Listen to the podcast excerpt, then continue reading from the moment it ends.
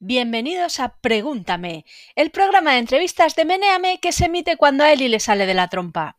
Esta entrevista se grabó en vídeo el 12 de mayo de 2021 y podéis verla también en el canal de YouTube de Meneame. Hola, buenas tardes y bienvenidos al Pregúntame de esta semana.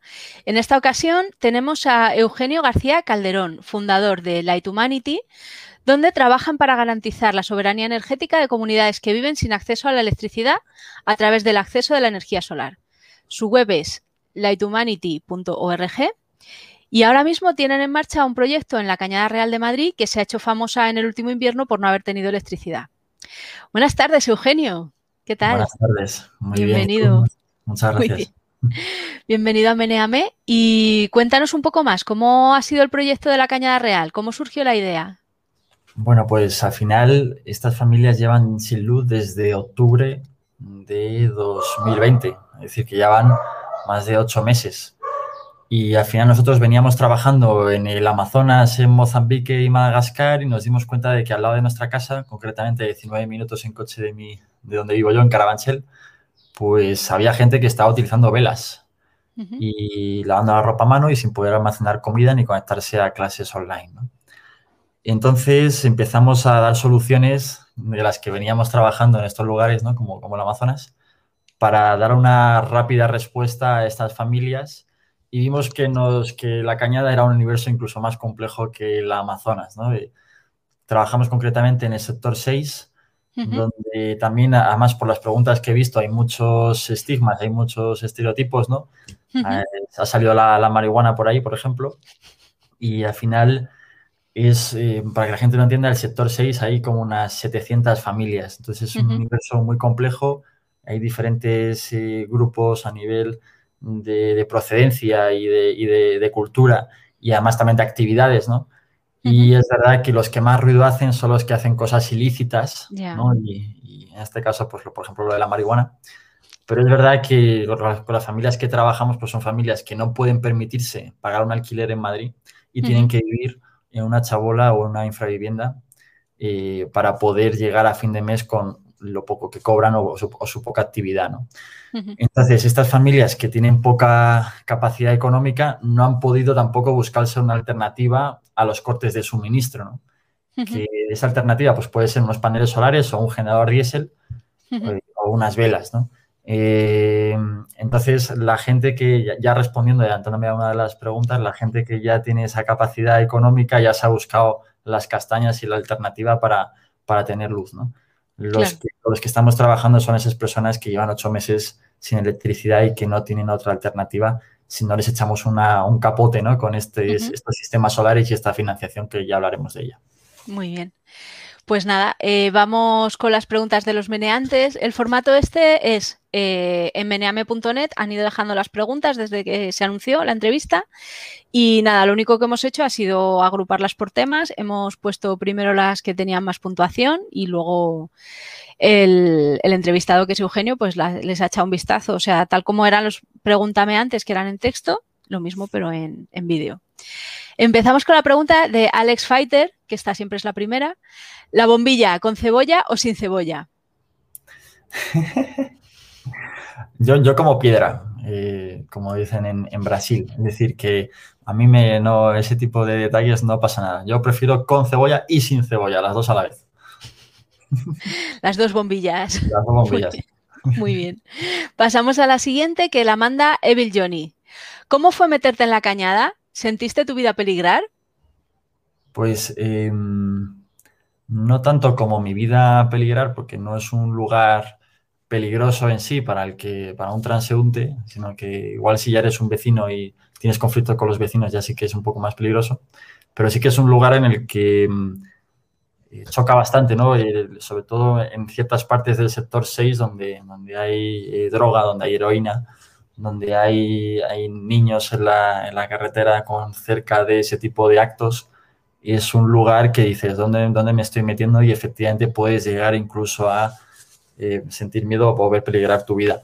Pero no, en este caso no, no, nos hemos sentido amenazados en ningún momento, ni por ningún vecino, ni por la situación. Es verdad que hay conflictos, ¿no?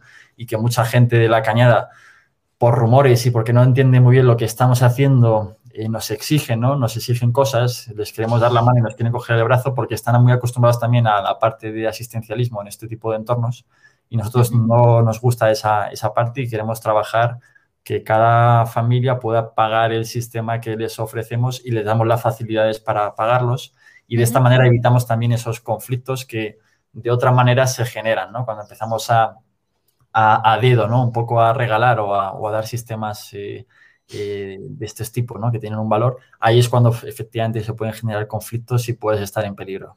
¿Y cómo se paga este esto que ofrecéis?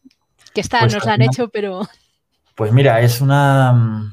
Eh, al final un sistema de los que estamos poniendo en la, en la cañada real si nos vamos al mercado, eh, bueno, para empezar no, no, existe porque estamos utilizando baterías de vehículos eléctricos recicladas y todavía no hay ninguna persona o ninguna entidad que ofrezca ese tipo de sistemas en España. ¿no? Esperamos también poder abrirlos al público general y que otras familias que no estén en la cañada puedan también tener este tipo de sistemas.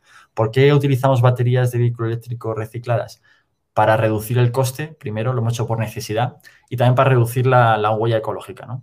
Entonces, estamos hablando de que esa batería cuesta entre 4 y 5 veces menos que una batería de litio eh, de iguales condiciones, pero nueva, ¿no? Entonces, este sistema que es aislado de la red, porque no hay red en este caso, funciona con unos paneles solares que cargan esas baterías y tenemos un inversor que es capaz de monitorear y es un poco el cerebro de todo esto, ¿no? Y este sistema que, como decía, pues en el mercado puede llegar, cuando lleguen, eh, a costar 6.000, 7.000 euros o más, pues aquí lo estamos ofreciendo por 2.000, 2.500, ¿no? Porque hemos conseguido utilizar también paneles solares que vienen de plantas fotovoltaicas que ya han perdido una capacidad de producción y los han cambiado, pero que todavía tienen una vida útil de por lo menos 15 años, ¿no? Entonces, con todo ello, también con, con, ayuda de diferentes ingenieros y diferentes voluntarios, hemos conseguido reducir muchísimo los costes, ¿no? Pero aún así, esos 2.000 euros más o menos que cuesta el sistema solar, no se lo pueden permitir todas las familias, porque están, son familias que tienen poca educación financiera, tienen poca capacidad de ahorro y no tienen la, capacidad de, pagar este tipo de, de, eh, dinero de, primeras. ¿no?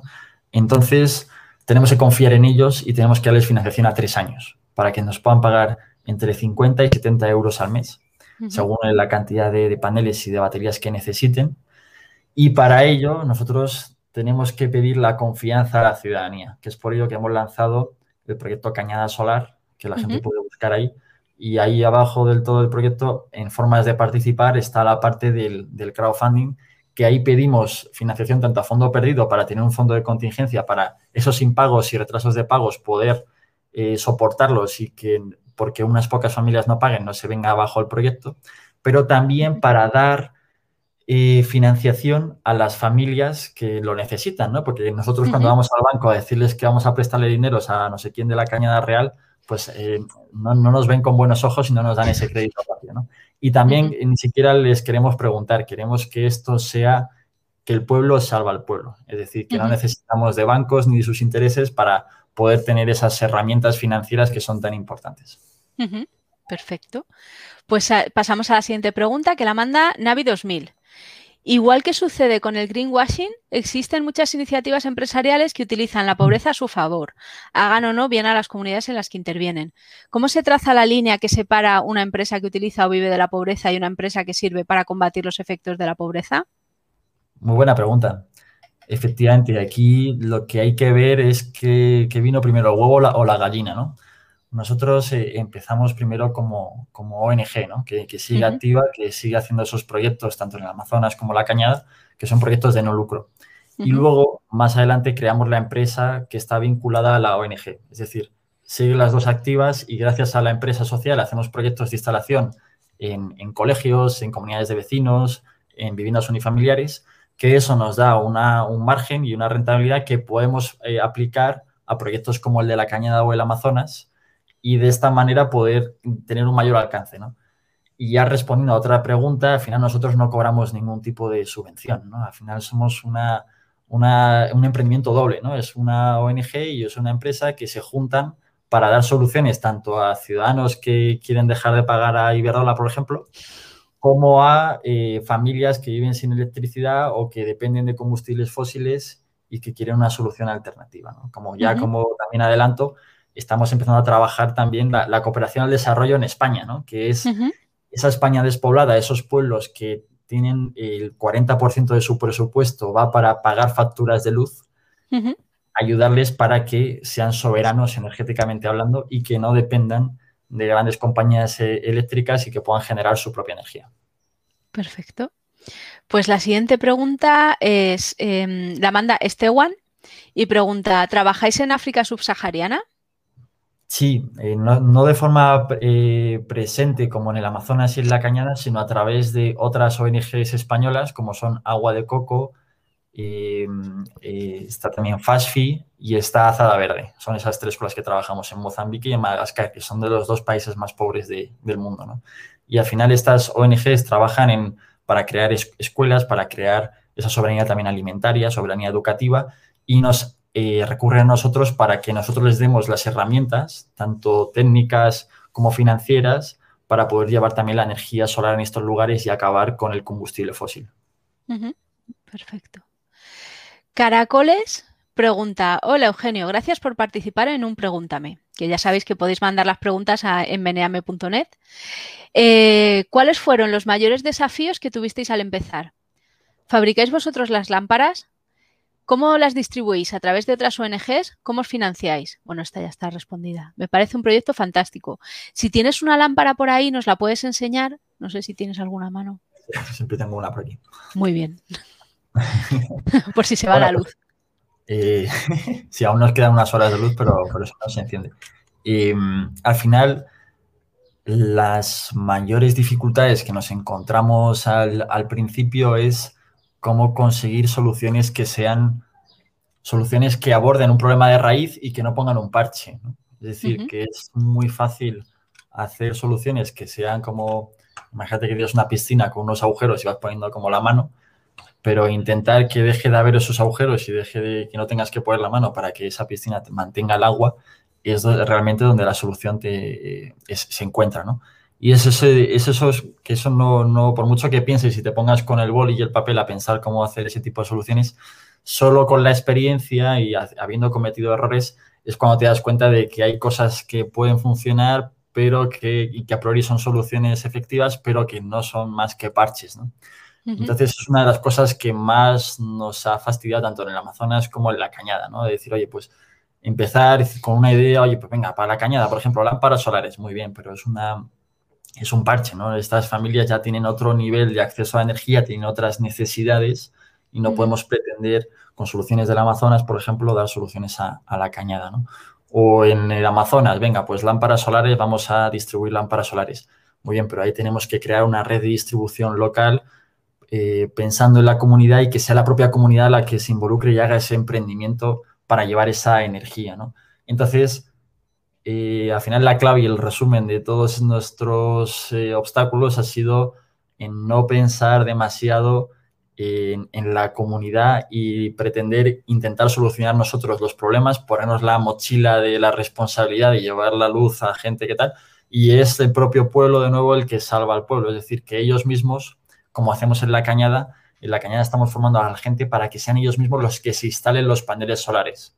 Esto, por un lado, nos alivia a nosotros de trabajo y también les da empleo y formación para que luego puedan también tener un empleo más, más allá de, la cañada real y poder seguir instalando paneles solares en otros barrios.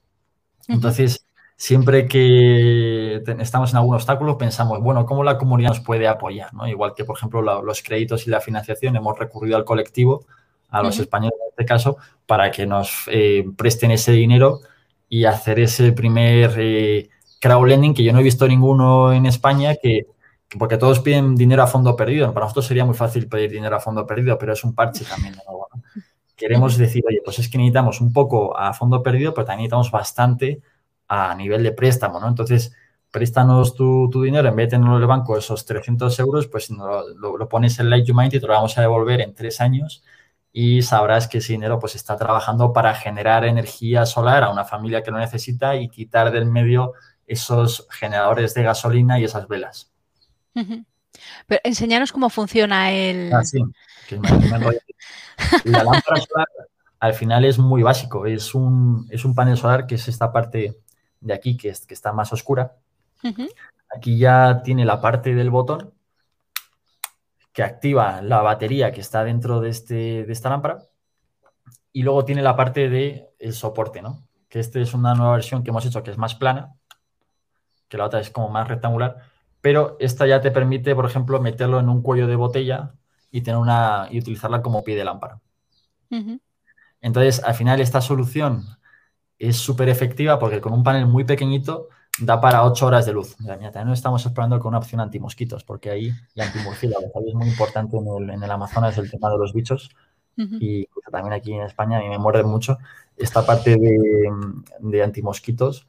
Incluso también para, los, para los, los, más pequeños de la casa les, les gusta mucho tener esa, esa protección de la, de la, luz antimosquitos. Entonces, bueno, eh, poco a poco vamos desarrollando y, y, fabricando diferentes modelos y ahora queremos empezar a fabricar también en Brasil, eh, porque hay mucha demanda ahí en el Amazonas, ¿no? De estas lámparas solares y queremos hacerlas con materiales reutilizados del Amazonas. Uh -huh. Por ejemplo, la cáscara de coco ahora mismo es un desecho, pero es un material súper resistente que si se deshidrata bien podría funcionar como carcasa de, para evitar usar este tipo de, de ABS, ¿no? que es como una, un plástico, que es verdad que tenemos una opción ya que es con un 50% de ABS reciclado y con fibras naturales, pero ya queremos del todo poder utilizar eh, recursos naturales como puede ser el coco, que es algo uh -huh. que tenemos mucho ahí en el Amazonas. Perfecto. Te pregunto la siguiente, eh, nos la manda Zurditorium. Entiendo que el consumo energético de estas comunidades pobres, ya sea en el Amazonas o a 18 minutos de tu casa, va a ser en cualquier caso menor que el mío o de cualquier familia que no sea especialmente pobre.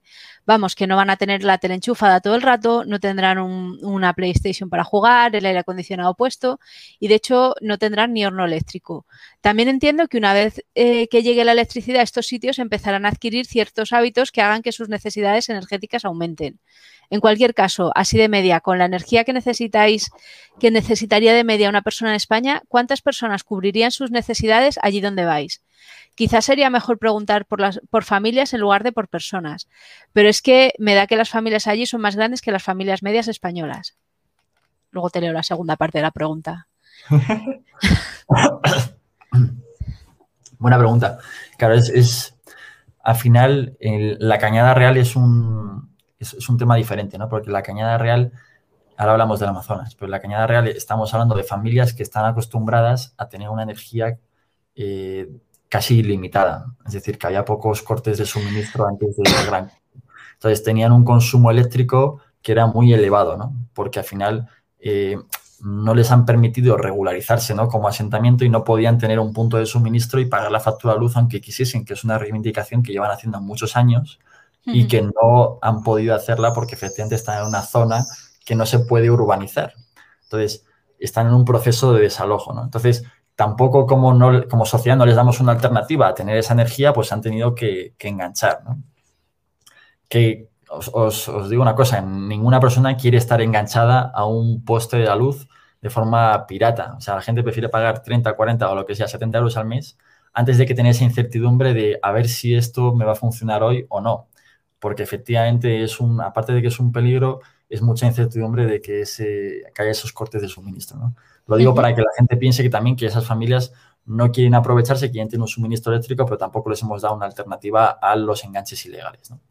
Entonces, estas familias que tienen estos enganches o que han tenido hasta ahora, efectivamente vienen acostumbradas, se vienen acostumbradas a un consumo eh, todo eléctrico, además, de forma ineficiente. Por ejemplo, los, los radiadores eléctricos para calentar en invierno no es lo más eficiente que hay eh, claro. ni lo más ecológico. Es mejor tener una bomba de calor o tener un, una estufa con pellets para poder subir esas temperaturas de menos 10 grados a una temperatura habitable. ¿no? Pero aquí no, aquí se, se han conectado de todo, todo tipo de radiadores, todo tipo de cosas eléctricas porque era esa energía infinita. ¿no? Entonces, al final, eh, en este proceso, desde que les cortaron la luz hasta ahora, ha habido un cambio de mentalidad y una educación de esas familias de lo que cuesta la energía, ¿no? Algunas empezaron a poner paneles solares y dijeron, esto no vale para nada, ¿no? Claro, porque pretendían conectar el horno eléctrico a un panel solar, ¿no? Entonces, al final, eh, ya han entendido que para las cosas térmicas, como puede ser eh, calentar agua o eh, cocinar, es mejor utilizar el gas si puede ser biogás, mejor, ¿no? Que el biogás ya podemos hablar de ello si da tiempo, que el biogás se genera a través de los residuos orgánicos y incluso de los propios excrementos de animales y humanos, para poder generar hasta tres o cuatro horas de cocina cada día y poder calentar agua a una familia con esos restos orgánicos sería suficiente. O sea que también es algo que estamos esperando para la parte de los pueblos para conseguir esa soberanía energética, no solo en la parte eléctrica, sino también en la parte de calor y de gas. Y luego también, eh, pues una vez que han quitado, ya han entendido que la parte térmica tiene que ser con gas, entienden que, por ejemplo, la lavadora no la pueden poner a 80 grados eh, si tienen un panel solar, ¿no? que es mejor lavar con agua fría y cuando tienes exceso de radiación o exceso de sol, pues puedes lavar igual con agua caliente o conectar la entrada de agua fría o eh, de agua caliente con un termo de gas. Y poco a poco han ido entendiendo cuáles son las, eh, lo que puede hacer un panel solar con una batería, que es mucho, ¿no? que es alimentar esa lavadora, esa nevera, esas luces, esa televisión, ese, internet, esos móviles, esos ordenadores, y el resto, pues utilizarlo con, otro tipo de, de alternativas. Y en el Amazonas, efectivamente, el nivel de acceso a la energía es mínimo. La energía que ellos utilizan es el combustible fósil, que es como la Coca-Cola, que ha llegado a todos los lugares. Ahí es difícil encontrar un papel y un boli que puedas comprar, pero puedes ir a la tienda a comprar un litro de, gasolina y, al final eh, lo que hacen es quemar esos combustibles fósiles para iluminar sus noches, ¿no? O los que tienen un poco más de capacidad, un 10% de la población, incluso se dejan como 150 euros, que igual es la mitad de lo que ganan, para tener una hora de electricidad al día y poder ver las noticias en la televisión. Y se junta como todo el vecindario eh, y, se agrupan un montón de gente delante de esa televisión para poder saber qué es lo que ha pasado con la pandemia en el mundo. Entonces, efectivamente, en estas zonas rurales del Amazonas, la gente tampoco se confunda. No trabajamos con comunidades indígenas que, y tampoco las comunidades indígenas viven aisladas. Las comunidades indígenas también quieren esas facilidades y esas, herramientas tecnológicas.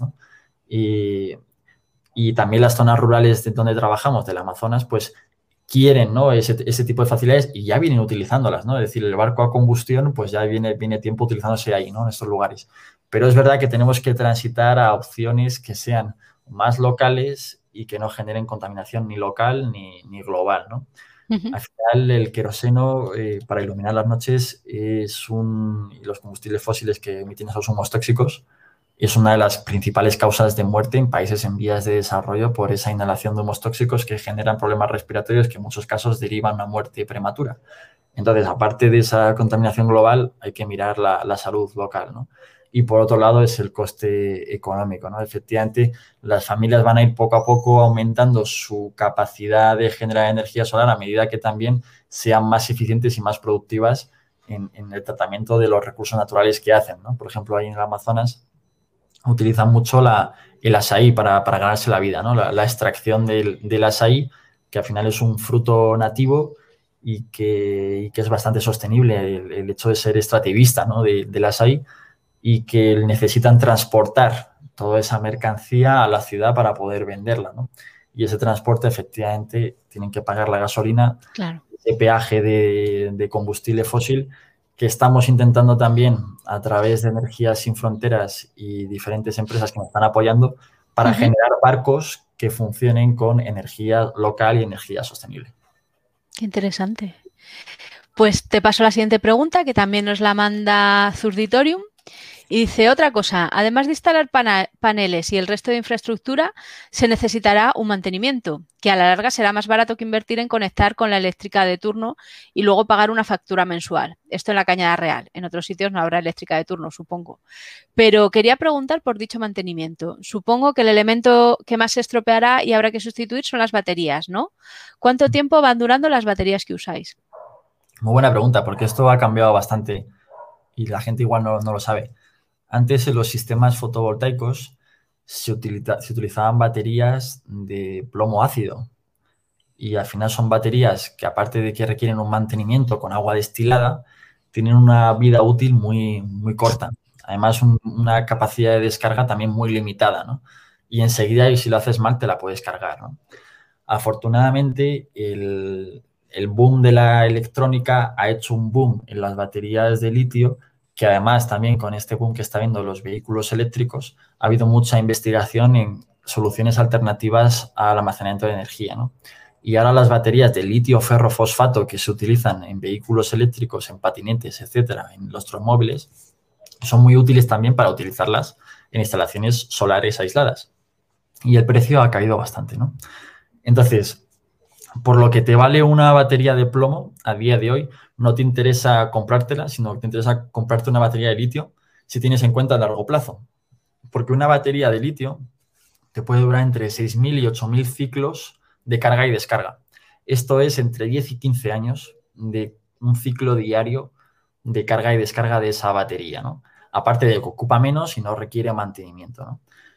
Es verdad que las baterías de litio tenemos que tener precaución para que no se descarguen nunca más de un cierto voltaje y cuidar que esa vida útil no, la machaquemos. ¿no? Por eso se, conecta un BMS, que es como un cerebrito que alerta al, sistema de que la batería está demasiado baja y desconecta y equilibra entre las celdas. Pero vamos, que ya con la tecnología que tenemos y la cantidad también de baterías que hay en el mercado, podemos incluso conseguir baterías que les han quitado una capacidad de al menos un 30-40% en una vida primera, que puede ser un vehículo eléctrico, pero que todavía le queda un 60 o un 70% de capacidad útil que nos vale para meterlo en una vivienda y almacenar esa energía y desconectarnos de la red eléctrica.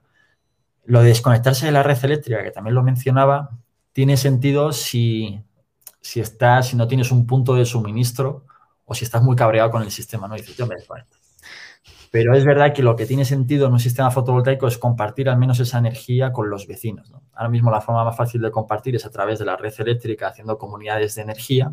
Las comunidades de energía se hace un sistema fotovoltaico eh, común para todos. Eso también lo podéis ver en la web de Light Humanity si tenéis más dudas sobre cómo funciona una comunidad de energía. Eh, se hace un sistema común para varias viviendas, por ejemplo, un bloque de vecinos tiene un sistema en el techo y son 10 vecinos que se reparten a un 10% cada vatio que se genera de esa instalación fotovoltaica, con un coeficiente de reparto del 10%. Entonces, de esta manera se aprovecha al máximo esa generación de energía solar, reduces costes de, instalación, ya que haces un sistema más grande y no tan pequeñito, y eh, reduce los excedentes a la, red eléctrica, ¿no? Y que, te pagan muy mal, ¿no? Que te pagan a un tercio de lo que luego te cobran a ti por la noche o por la mañana esa energía. Entonces, bueno, eh, y si ya quieres estar aislado y quieres ser un pueblo aislado, necesitas combinar, eh, no, porque no tienes red, necesitas combinar tu generación de energía solar, eólica y biomasa con un sistema de baterías que te permita en épocas más complicadas tener ese respaldo. Perfecto. Em, pasamos a la siguiente pregunta que la manda más de 120. ¿Qué opinas de esos que no tienen energía en la cañada real porque se cortaron, se la cortaron por enchufar las luces para la marihuana y se quejaban amargamente de ello y se les vio un Porsche 911 en el jardín que daría para pagar una casa decente en cualquier zona? ¿Podéis distinguir entre estos y los realmente necesitados? Sí, es muy fácil de, de distinguirlos. De hecho, los del Porsche este se ven poco. De hecho, es raro que hayan aparecido en televisión porque suelen mantener un perfil bajo porque efectivamente son personas que hacen actividades ilícitas y no les interesa eh, salir en, determinados medios de comunicación. Pero es verdad que a veces los egos hacen que uno se exponga más de lo que debería. Entonces, estas familias, como decía, eh, tienen la cañada real como laboratorio y como segunda vivienda. No viven ahí. Es decir, ahí tienen sus actividades ilícitas. A ellos que se le vaya la luz, pues les ha fastidiado el negocio, pero no tienen ninguna eh, ningún interés en que, en que vuelva, ¿no? Es decir, que al final las, realmente las familias que viven ahí y que no hacen ningún tipo de actividad ilícita son las que necesitan esa energía y es fácil ver qué tipo de, coche tienen porque las metemos hasta en la cocina como para, ver qué tipo de nevera tiene y efectivamente no, no tienen ningún Porsche escondido en el armario. Bueno, tampoco cabe, claro. la siguiente pregunta la manda Paco Palomares. ¿Los paneles solares de la cañada real los habéis sujetado con cable de Esta pregunta es un poco pocha. ¿Los habéis sujetado con cable de grafeno de 6 metros de profundidad? Por cierto, vuestra pasta y sueldo sale de subvenciones al desarrollo, ¿verdad? Lo pregunto porque muchos viven al calor de eso. Pescan una subvención de turno en diputaciones, ayuntamientos para un proyecto solidario en el Amazonas enseñando surf a los niños, pesca y cosas así. Sí, es, curioso, ¿no? Porque hay mensajes que se ven que están como cargados de, Que, no es una persona sana la que lo ha escrito. bueno, es que en Meneame hay como mucha gente con muchas ganas de hablar más de, la gente gitana. Bueno, sí, bueno, eso, eso pasa, ¿no? Y al final cada uno pues percibe una, cultura, le llega una parte de la información y ve solo la punta del iceberg de, la realidad. Y es, y es, yo entiendo que ocurra este tipo de situación y este tipo de comentarios y sin ningún problema le respondo. Bueno, que sepas que los solemos banear, los comentarios estos les, les ponemos una cierta penalización por promover estereotipos. yo me meto en, de vez en cuando en Meneame y, en Twitter porque me gusta ver a nivel antropológico y a nivel sociológico ese odio que hay ahí y digo, a ver cómo, seguro, a ver, me meto en un post, digo, seguro que hay alguien que le ha dicho no sé qué. Y efectivamente siempre está ahí, ¿no? El, odio. Y en verdad tienen cierta razón. Es decir, que están criticando un sistema que está un poco colapsado, ¿no? Y, es verdad que tiene razón en ciertas cosas, ¿no? Y, es verdad que las formas igual no son las más adecuadas, eso es lo que le podemos recriminar, pero que igual de fondo algunas cosas tiene sentido, ¿no? Por ejemplo, lo de poner cables de grafeno a, 6 metros bajo tierra, eso es muy curioso, ¿no? que lo haya pensado así, para que nadie nos, nos robe esos cables, ¿no? Al final y lo mejor que puedes hacer para que no te boicoteen el sistema solar en, una comunidad es hacerlo con la comunidad y que sea la propia comunidad la que lo haga, ¿no? Es decir, que, y tampoco dar esos beneficios o, esos sistemas a dedo, sino que la gente sepa que ese sistema se lo han pagado ellos y que ha sido fruto de su esfuerzo y no ha sido un regalo, entonces no tiene sentido boicotear algo que, se han currado tus vecinos, ¿no? Y que tú también tienes acceso a ello. Entonces, como no hay ese tipo de discriminación a nivel de los paneles solares, no hay ningún tipo de, boicot entre vecinos ni conflicto alguno con, respecto a esto. Eh, es verdad que ponemos tornillos de seguridad, pues como ponemos en otros barrios de, España. Es decir, que, no sea tan fácil quitar esos paneles como un cualquiera, sino pues que, oye, si, te los quieres llevar, que lo tengas un poco más difícil. Pero bueno, eh, es un riesgo que, que, está ahí, como en otros barrios, y que tampoco vemos que sea más preocupante. Luego, con respecto a lo de las subvenciones, en Light Humanity nunca hemos recibido ninguna subvención pública y básicamente porque creemos eh, que no la necesitamos, que al final eh, si conseguimos generar valor a través de, proyectos que buscan la sostenibilidad económica, pues podemos empezar a, generar ya ese valor con la propia, solucionando el, propio problema, ¿no? Entonces, además creo que esa es la única forma de que la solución, como decía, no sea un parche, sino que ataje el problema de raíz, ¿no?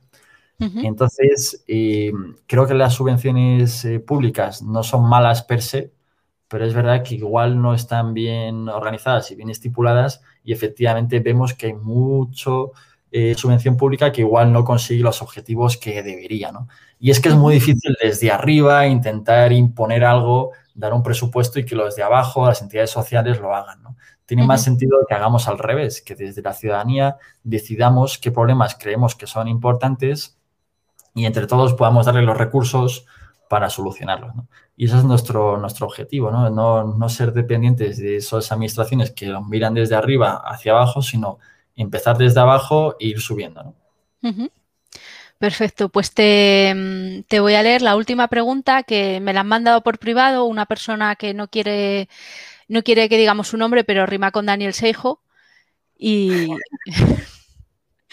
y nada, te la hago. Eh, cuando hablamos de sostenibilidad energética, normalmente va enfrentada al progreso, especialmente en países en vías de desarrollo. Por ejemplo, no es fácil pedir a China o a África que dejen de emitir CO2. ¿Es compatible con la energía solar? ¿Dónde está el límite? ¿Cómo compaginamos esas dos variantes?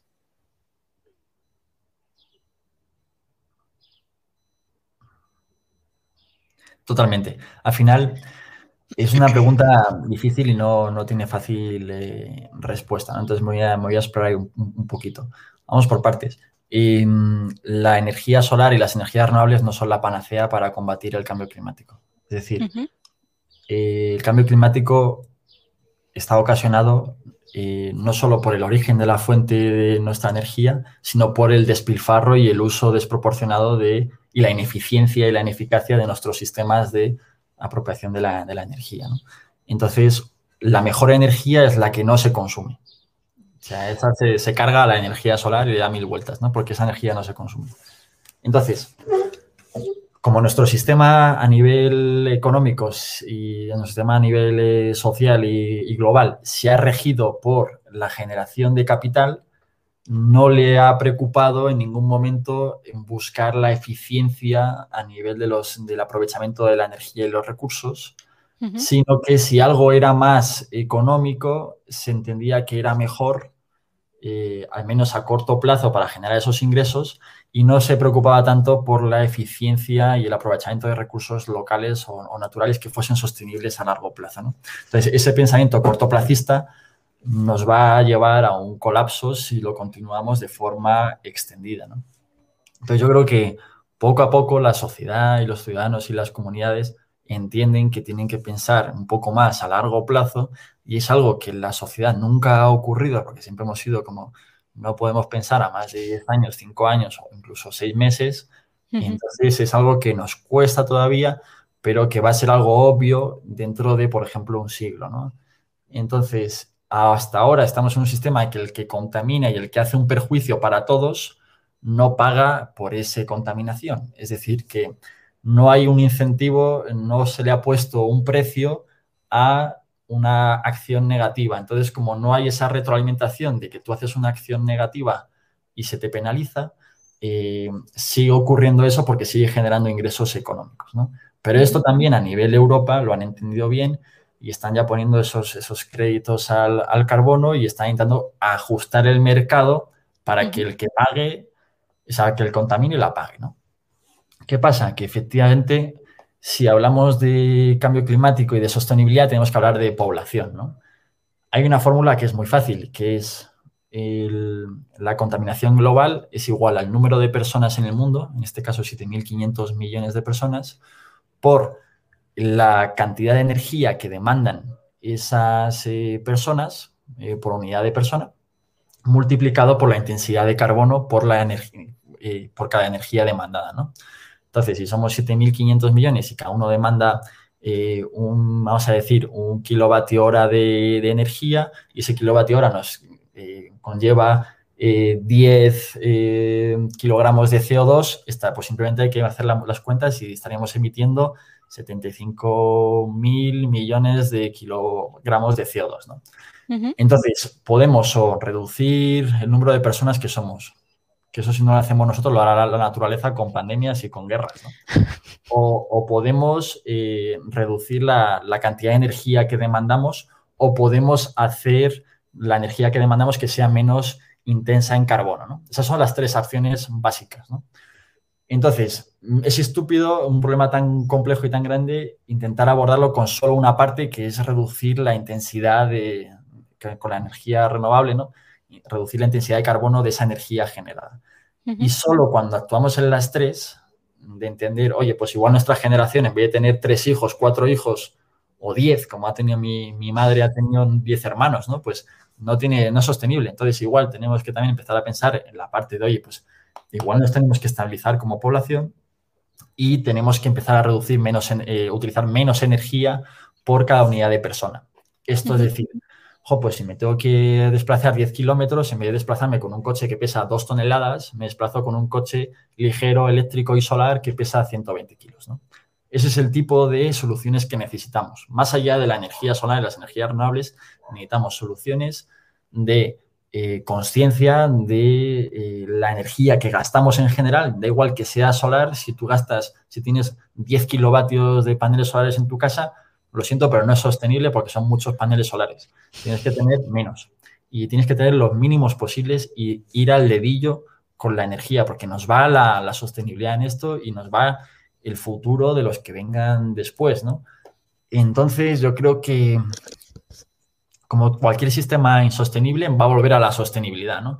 Y tenemos la oportunidad de elegir cómo queremos que volvamos a la sostenibilidad, si a base de eh, peleas, pandemias por recursos naturales que haga que la, que la población se reduzca, porque estamos en un estrés a nivel energético, o si vamos a ser eh, conscientes y vamos a conseguir reducir nuestra intensidad energética en, CO2 y también reducir nuestra energía demandada por, por habitante. ¿Esto qué pasa? Que, mm, como se ha visto hasta ahora, cuanto más ricos somos, más energía utilizamos. esto, esta, esta curva de riqueza y energía utilizada tenemos que empezar a desvincularla. Es decir, que por el hecho de que tengas más dinero no consumas más. Que no, incluso al revés, que te busques las formas de ser más eficiente y tener sistemas que sean más eficientes que te hagan consumir menos. Y, además es que no es algo que nos tengamos que apretar el cinturón y estar joder, no, es algo bueno. O sea, es, es que el, consumo desmesurado es una desvirtualización de la realidad. Las cosas que realmente importan no cuestan nada de energía. Esto es así. Y, y yo que he viajado mucho por el mundo, he quemado mucho queroseno para moverme en avión por todo el mundo, los mejores viajes han sido caminando o en bicicleta. Es decir, que no hace falta... Eh, es muy difícil, ¿no? Con la cultura que tenemos, ¿no? Pero, y con el capitalismo.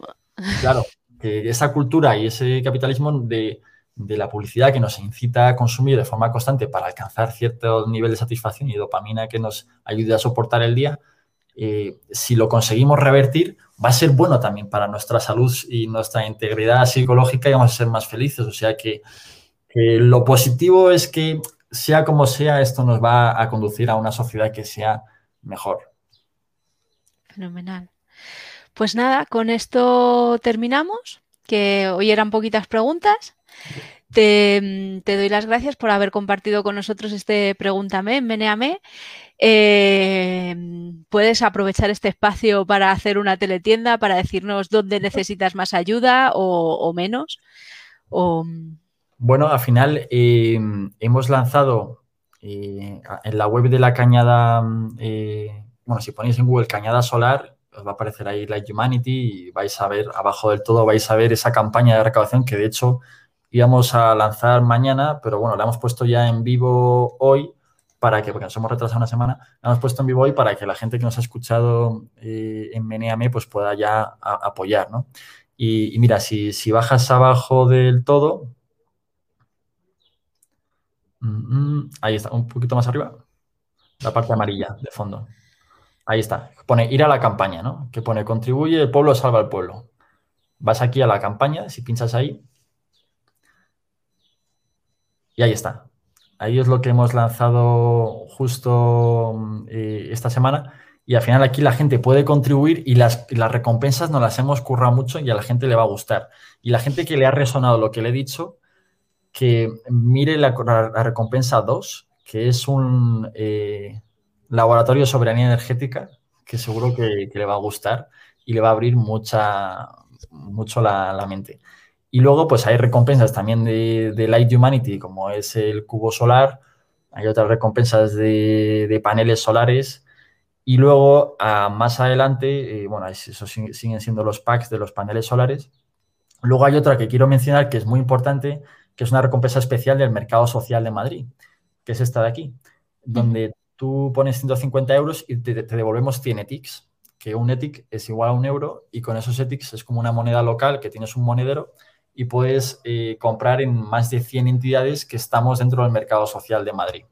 Bueno, y luego está el laboratorio de energía para escuelas también que pueden participar y luego ya vienen los, los préstamos de particulares que dicen, oye, venga, Eugenio, eh, eh, Light Humanity. Te presto 300 euros para que puedas eliminar estas velas y estos combustibles fósiles en estos lugares, ¿no? Y, al final, y luego también está la parte de empresas o de, entidades que quieren poner 500 eh, euros para, ser amigas de, la cañada solar, ¿no? Entonces, bueno, también os recomiendo que os leáis con lo que hemos dicho, ¿no? Todas esas soluciones dentro de la descripción que son soluciones tanto a nivel técnicas, financieras y comunitarias para alcanzar esa soberanía energética. Si también podéis compartir la, campaña, pues nos parece, vamos, un regalo y, estupendo. Y, de nuevo, bueno, muchas gracias a Meneame por este espacio para poder compartir. Gracias a la gente que ha preguntado, incluso a la gente que ha preguntado con, con un poco unas formas un poco de hater, pero que al final en el fondo pues quieren saber y quieren saber, oye, ¿y esto? ¿Pero esto qué? Entonces como que está muy bien, pero que vamos a intentar preguntar. y bueno, que muchas gracias a todos y, nos vemos en la próxima. Gracias a ti y que tengáis mucho éxito. Gracias.